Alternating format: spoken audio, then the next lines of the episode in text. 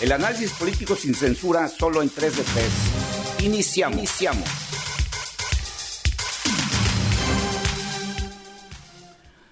Gracias por estar aquí con nosotros en este nuevo episodio de este podcast 3 de 3.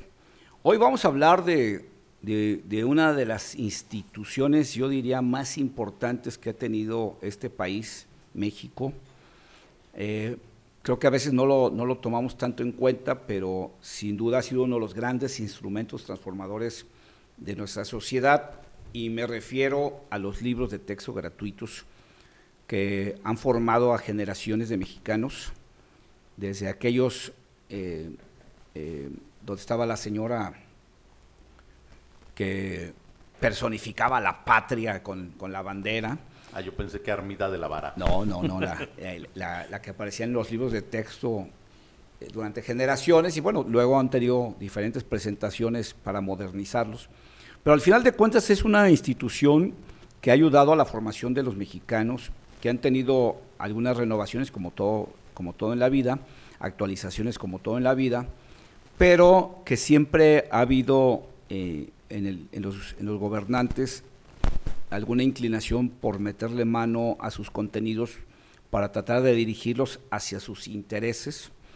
Y bueno, soy de nueva cuenta un presidente quiere meterle mano a los contenidos de los libros de texto gratuitos para hacerlos a su gusto, a su imagen y semejanza. Y para hoy, y para eso, para hablar de eso, hoy aquí ya está en esta mesa uno de tres. Soy Daniel Emilio Pacheco, vamos a hablar de la forma en que se inculca la historia, las matemáticas, la literatura. La forma de ser ciudadano. La forma de ser ciudadano cuando... Ay, ¿te acuerdas cuando se hablaba de educación cívica? Sí, claro. Bueno, pues ahora vamos a ver si vamos para adelante o esto es un retroceso. Para eso, pues el doctor Alberto Mora es quien tiene la palabra. Dos de tres. Tres de tres. Dos de tres. No, espera, ya me brinqué uno. Dos de tres. Bueno, la, la experiencia nos enseña que el combate al adoctrinamiento en la escuela no es otra cosa que la lucha por hacer prevalecer una doctrina. Y eso es lo que está sucediendo en este caso con la cuarta transformación. Y tres de tres, Gilberto Pérez Castillo, que te eh, invita a que nos acompañes hasta el final de este episodio para hablar de este tema que, insisto, a veces no lo, no lo vemos porque está presente en la vida de la mayor parte de los mexicanos, pero es de la mayor trascendencia por algo que ya aquí decía Pacheco, es la forma en que un mexicano desde niño aprende a ver el mundo, aprende a entender el mundo y aprende a ser parte de esta sociedad que es la sociedad mexicana. Eh, una institución que surge de la Revolución Mexicana, creo que es una gran institución, creo que le, dio una gran ventaja a dos cosas, a la identidad nacional y a la economía de las familias, en el sentido de que no tengas que gastar en libros, que el, que el Estado te los proporcione, pero desde el origen, cuando, cuando se inicia con, la, la eh, institucionalizando los libros de texto, siempre hubo, hubo, un intento de manoseo. La Constitución señala eh, una serie de principios de cómo se, debe ser la educación, eh, pero en algún momento, en los primeros años de, de, de la postrevolución, cuando eh, los orígenes del PRI se estaban cuajando, pues hubo quien dijo, y si le cambiamos una, si le agregamos una palabra a la Constitución y decimos que la educación en México debe ser socialista, y ¡pum! se prende otra vez el Estado. Se prende otra vez el país, porque obviamente quienes no estaban de acuerdo con el socialismo dijeron, no, espérame, entonces quieres construir un país comunista y tu revolución estaba embosada en un comunismo y ahora ya está sacando las uñas. Y se generó un conflicto que luego ya supimos, generó en la guerra cristera por, la, por el intento de imposición de una forma de ver desde el Estado. Bueno, se echó marcha atrás en este intento de ponerle el término socialista a la educación en México y obviamente de, de que los libros de texto tuvieran una formación socialista y entonces se empezó a generar esta idea donde el libro de texto tiene que tener una serie de, consultas, de, intervenciones de expertos en educación, precisamente para dejar de generar que alguien vea en los libros de, de texto una inclinación hacia una ideología o hacia otra. Hubo una reforma siguiente en los 70 que generó una gran eh, eh, movilización de la sociedad cuando el, gobierno federal dijo la educación sexual debe integrarse a la educación primaria y debe integrarse a los libros de texto gratuitos, que generó una nueva reacción en contra, que también generó un gran conflicto. Eh, hubo escuelas donde quemaron los libros, donde les arrancaban las hojas que tenían que ver con la, con la educación sexual y eso nos habla de cómo el contenido debe ser un contenido eh, colectivo, debe ser un contenido que, atienda a la visión de la nación y no la visión del gobierno eh, en turno. Pero resulta que el presidente López Obrador le encuentra contenidos neoliberales a los libros y él decide, ojo con esto, cambiarlos sin avisar, sin consultar y dice, ya cambiamos dos libros, en agosto, en el próximo ciclo, vendrán los nuevos contenidos porque no estoy de acuerdo en hacer libros neoliberales y vamos a hacer libros humanistas. El, el adoctrinamiento, este ejercicio de inculcar ideas y creencias a los niños en su formación de valores, pues es, es algo que sucede en los distintos eh, países del planeta. Sin embargo, en estos distintos eh, lugares hay grupos de representantes eh, altamente acreditados en su educación, en su formación, que dan el debate y ven qué puede ser lo más conveniente de acuerdo a la época. Eh, yo tengo registro de alguna ah, propuesta educativa que se hizo en Japón, donde a los niños les enseñan eh, ética y valores, pero les dan las herramientas para que puedan salir adelante en un mundo con una alta competitividad, un mundo donde las tecnologías están al orden del día y evolucionando día a día. y en otros casos donde hay quienes defienden el, que este adoctrinamiento no sea más que una cruzada interesada por eh, inculcar valores, o sea, este, el debate sobre la igualdad, sobre la violencia de género, sobre la memoria histórica, o sea, el conocimiento de, de, los antecedentes históricos, no del país, pero del mundo, del país en el mundo la, ciudadanía con una perspectiva crítica y no dócil, los temas de cambio climático, de crisis energética, de la solidaridad. La solidaridad, pero... El respeto a los, a los derechos de los demás. Aquí yo no encuentro a estos personajes que dan la lucha por defender el desarrollo de la educación y de las personas como seres humanos. Fíjense que dos cosas de lo que ustedes dicen, eh, la reseña histórica que se aventaba eh, Gilberto hace un momento, mencionó algo, se buscaba pensar en la colectividad. Y yo creo que en este momento es en lo que menos se piensa. No se piensa en una colectividad de mexicanos, mucho menos el presidente está pensando en México como una colectividad de países.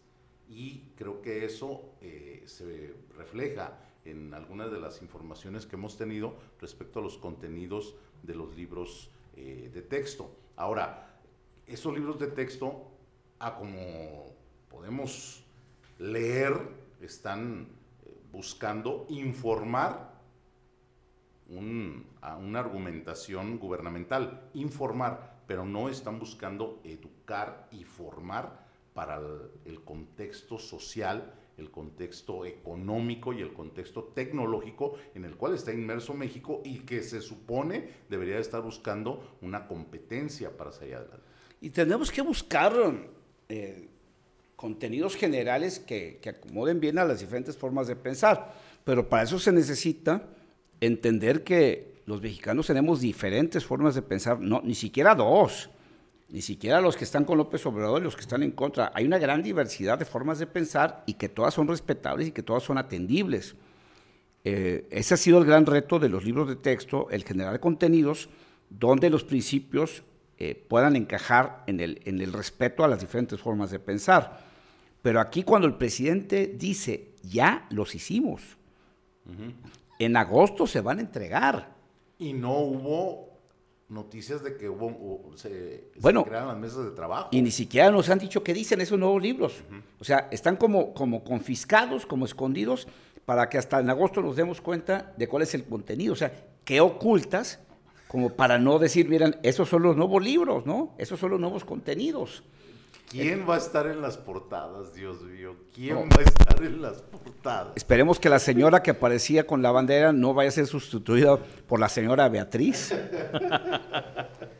Eh, el, tema además, porque decía Mora que, eso se, da también en otros países, pero siempre eh, hay una coincidencia en todos esos esfuerzos, siempre son en gobiernos de corte autoritario, de izquierda y de derecha porque no nomás se da en los gobiernos de izquierda, también en los de derecha. Si, si vemos la forma en que se educa a los niños en China, en Rusia, pues vemos un marcado contenido ideológico tendencioso hacia el grupo en el poder.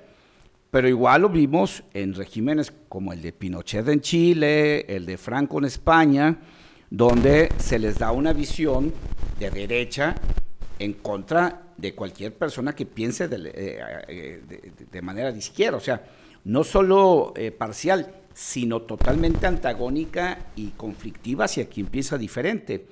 El asunto es que cuando se quiere imponer una visión, siempre es de un gobierno o de un gobernante con una tendencia autoritaria, que es el caso del presidente López Obrador. Aquí va mi visión, porque la única visión que importa es la mía pero estamos hablando de la educación y de la formación de los niños mexicanos. No estamos hablando de la escuela de cuadros del partido Morena, no estamos hablando de la escuela de cuadros del grupo político del, presidente, estamos hablando de un instrumento que pagamos todos los mexicanos para que los mexicanos, los niños mexicanos se eduquen.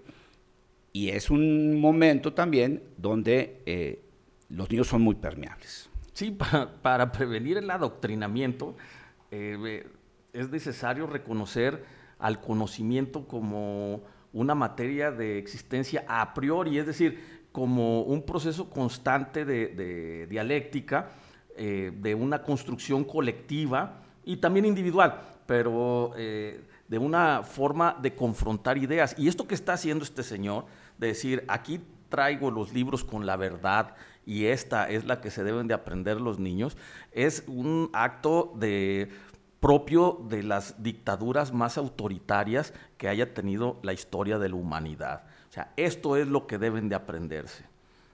Esta es la visión que debe entender del mundo. Es, un, acto mesiánico, ayatolesco, de decir, aquí está la Biblia de la, la educación en México. Para empezar, pues creo que lo primero que debió habernos dicho de una manera transparente y responsable es decir, miren, ese es el contenido de los libros actuales y miren cómo en estos libros se impulsa el individualismo, cómo se impulsa la falta de solidaridad, o sea, en qué parte de eso está ese contenido que él ve neoliberal, porque él ve, eh, ah, ok, nada más que también debe el presidente entender que en este país hay gente que piensa de una manera neoliberal y que tiene todo el derecho de pensar así. Por eso los libros no son el elemento, ok, pero debió haber dicho en qué parte los libros estaban fallando a los principios y valores que la Constitución dice que deben cuidar. A partir de ahí podría caber una reforma, pero que fuera una reforma de consenso no una reforma de capricho personal. Tenemos que hacer un corte muy, muy, muy breve para la identificación de nuestras redes sociales y continuamos con este tema que es muy importante. Quédate en 3 de 3. Análisis, sin, censura.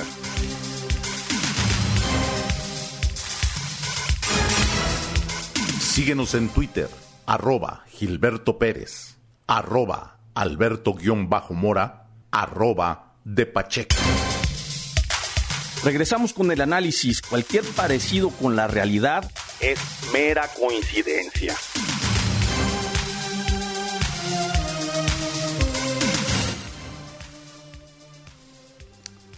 Estamos de regreso y bueno, pues ese es el, valor, esa es la importancia que tienen los libros de texto gratuitos.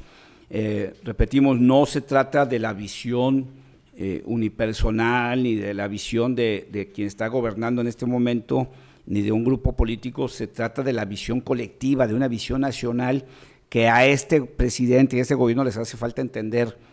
México tiene diferentes formas de pensar, todas son respetables y todas se tienen que atender. Los mexicanos pensamos de manera muy diversa y no tenemos por qué asumir o aceptar que se nos quiere imponer una visión única de cómo ver el mundo.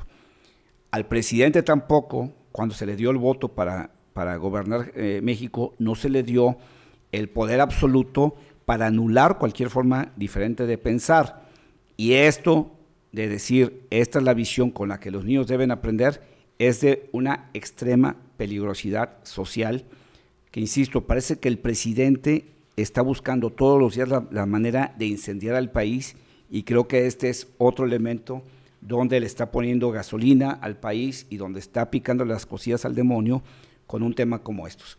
Eh, ha habido grandes reformas en el mundo y yo ahorita se me vino a la, a la mente uno una muy importante en Francia que tuvo que ver con todo lo contrario. Y fíjense nada más al punto que se llegó en Francia.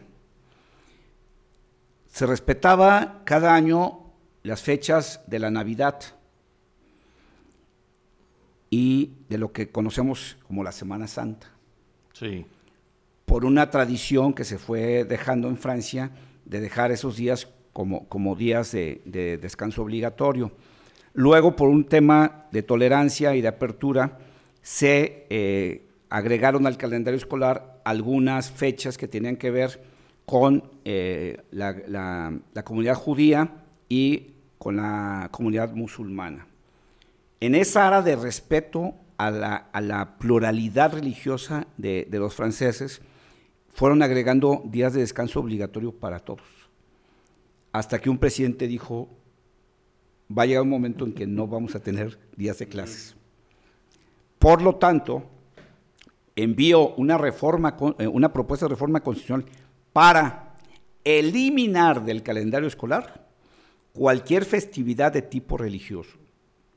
Y dos, para eliminar de todas las escuelas públicas de Francia cualquier símbolo de alguna religión porque había escuelas que se habían creado en la tradición católica y que tenían en un edificio histórico un crucifijo o la, estrella de David. Y entonces dijo, o todos coludos o todos rabones. Mejor eliminamos todos los días de descanso y eliminamos todos los símbolos de las escuelas.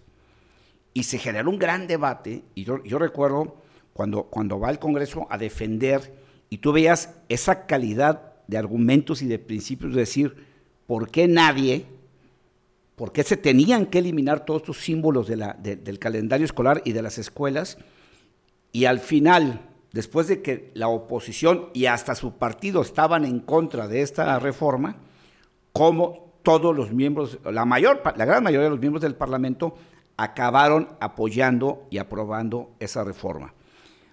Incluía, fíjense esto, ¿eh? que ningún niño podía llegar a la escuela enarbolando un símbolo religioso. Y se dijo en ese momento, la gran prueba de esta reforma constitucional va a ser el primer día de clases cuando entre eh, eh, en funcionamiento. Únicamente se presentó una deserción de una niña que ya no fue a la escuela porque le impedían ir con burka. Solamente una deserción, porque todos los franceses entendieron la importancia de que las escuelas son escuelas para todos. Haz de cuentas, es lo que quiere el presidente de la República, nomás que al revés. Sí, claro. Exactamente. O sea, quiere que todos piensen como él y como Morena. Quieren que todos adoren a los mismos ídolos de él y que todos, porque además, perdón, El presidente cree que sabe de historia. No, el presidente es un ignorante de la historia que desvirtúa la historia de acuerdo a su conveniencia. Entonces, él quiere que los niños de México vean la historia como él la ve. Y una historia basada fundamentalmente en dos pleitos, entre los buenos que él escoge y entre los malos que él escoge. No una visión histórica científica, una visión histórica basada en resentimientos, basada en reyertas personales. Esa es la historia que el presidente quiere mostrarle a los, a los mexicanos. Sus héroes y sus villanos son los que él quiere que sean interpretados a su propio estilo. Y esto no es más que un adoctrinamiento político, ¿sí? Pero aquí yo creo que necesitamos prender los focos rojos porque este tema del libro de texto es extremadamente importante ya que tiene la influencia que va a ir pasando generaciones tras generaciones, como la eh, manera de actuar, de convivir, de interpretar la historia, la cultura de nuestro país. Pero esto no se detiene aquí porque esto en lo que nos enseña la historia eh, es el primer paso para que vengan después las censuras, para que vengan después eh, las limitaciones a películas, a programas de televisión, a anuncios, al contenido en las plataformas.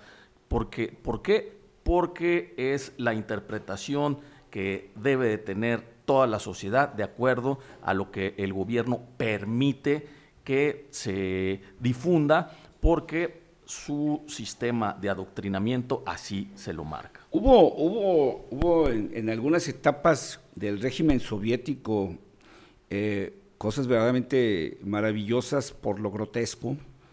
Eh, por ejemplo, cuando algunos autores de música clásica se les prohibió y se les persiguió, ojo por esto, porque escribían obras burguesas. O sea, hubo gente en el, en el estalinismo que encontraba que la música de Stravinsky era música burguesa, no era música para el proletariado. Y entonces se le prohibió y se le persiguió porque no aceptaba escribir música para el proletariado.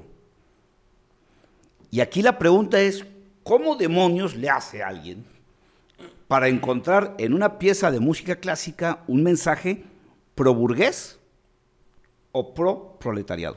Que ahí es algo que a mí me encantaría saber y que yo creo que debemos de exigir la mayoría de los mexicanos cuando conozcamos los contenidos de los libros de texto es quién los editó, quién decidió qué estaba bien y qué estaba mal, de dónde sacaron esa información y bajo qué bases es que editan un nuevo libro. Y si se puede previamente, que con los actuales que nos digan, mira, este párrafo es neoliberal, este párrafo promueve el individualismo, este párrafo promueve la falta de solidaridad, este párrafo promueve la ambición personal por encima de la social. O sea, primero que me digan en dónde estaban mal estos, porque a lo mejor, igual como encontraron mensajes pro-burgueses en la música de Stravinsky, estos ya ven monos con tranchete, ya ven fantasmas hasta de día, y encontraron párrafos que, que, consideran neoliberales simplemente por sus obsesiones mentales. Que bueno, algunas escalas de Stravinsky sí eran medias burguesas. Extremadamente burguesas, ¿no? O sea, imagínate cómo eh, llega a este punto el fanatismo, cómo llega a este punto la cerrazón, que hasta empiezas a ver en una pieza de música clásica mensajes en contra del proletariado, como para que digas, este señor fuera, ah, mira, este sí, porque evidentemente es pro proletariado. Yo creo que si al pájaro de fuego de Stravinsky le hubiera cambiado el nombre y le hubiera puesto obreros, marchemos al futuro, ah, mire, ¿qué le costaba? La misma obra, nada más con un título diferente. Ese es el gran problema del fanatismo, ese es el gran eh, problema del autoritarismo. Y bueno, estamos eh, a meses, eh, anuncian que los dos primeros libros ya estarán circulando en agosto, que en el, próximo ciclo ya van a ser entregados y van a ser obligatorios, por supuesto.